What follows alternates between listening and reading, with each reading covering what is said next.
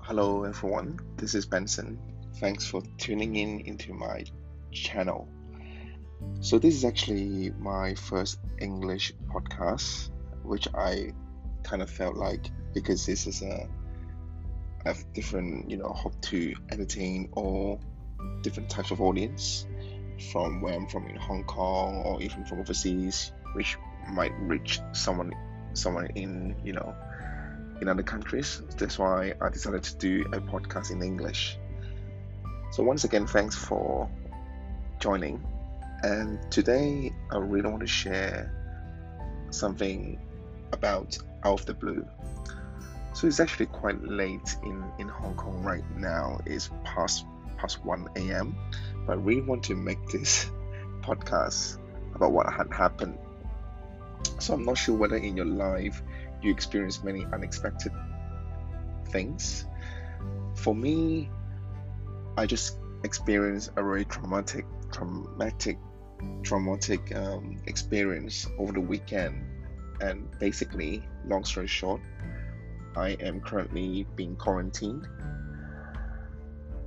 in a in a very far in a very in a very far place. Yeah, and and and you know these things never never never expected you know um, even on on Thursday but sudden things hits on, on Friday. So you know I, I would like to share you know what I believe would be important when we expect unexpected events in life which you may or may not experience one. And I'm sure that somehow in your life there will be a possibility that you will face this kind of uncertainties or you know unexpected events.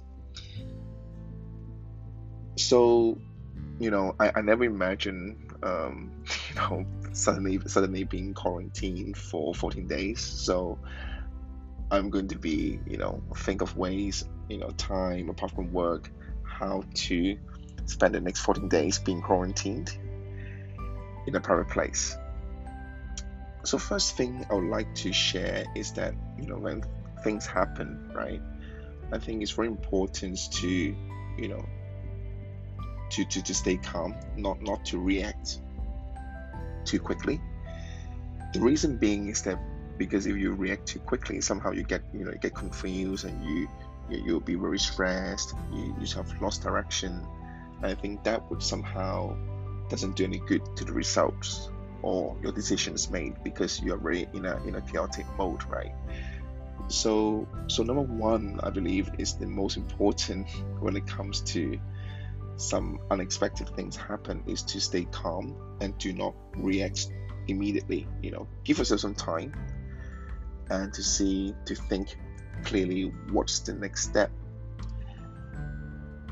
I think this is very very important um, especially now, you know, we're in COVID and, you know, they're around the world. And even I, I'm, I, I do believe that this world is getting more unexpected and more chaotic in the future. So having this mentality is, is very important to me, I believe. And I think secondly is to, you know, to, to stay positive, you know, because sometimes, right, even though that it is it looks very negative maybe on the surface level because you know when I talk about unexpected events usually I mean something bad negative happen. But there are always blessing blessing in disguise you know meaning that if you lose one thing you kind of gain another. So for example in my situation right now you know even though I, I sort of lost freedom, you know, cannot really go anywhere, being quarantined, but you know, when I looked at it in a, in a, in a, on, a positive note, it's actually giving me opportunity to, to to rest and to really have a quiet time for me to digest what I've learned, you know, what I can do, what I can adjust going forward after this quarantine. And it's also giving me more and more time to to build relationship um, you know, because you know usually time for those who have not been to Hong Kong, you know, Hong Kong is a very hectic place. You know, usually people are very busy, and I, I'm too. You know, work, life, NGOs, learning, and and maybe having these 14 days kind of like a locked locked up time that I can spend more time thinking about, you know, what can I improve, you know, which things in life that I should I should spend less time, and which part of my life should spend more time. And that recalls me there's uh, the experiment of the jar that is a very popular video on YouTube. They have the sands, they have the stones, and they have the beer to put into the jar. And the priority actually matters. You know, usually in this chaotic world, we're getting used to or very easy to kind of forget what's most important in our life. And we always fill up time with the unnecessary or yeah unnecessary things or, or items that really takes up the space for those important elements or things in our life. So maybe this time I have more opportunity to review my life and to reorder, rearrange my schedule after this quarantine when I can leave this place. So, so the reason I brought brought this up is because I think many people are, are, are severely affected during this COVID, and I'm sure that there could be a lot of unexpected events happen. Maybe being redundant, maybe there's some challenges in relationships, maybe there'll be you know um, challenges or issues from the uh, facing your, your own health. So having this positive mindset is very very important. And thirdly, I would say that when it comes to this kind of unexpected situations, is to really seek seek for help you know some some some somehow you know we we are living in, a society where we really need to work as, as a team or we to need help seek help from others. We cannot solve issues ourselves you know maybe some items but not many. So for my case you know since i'm now in quarantine i couldn't really go anywhere.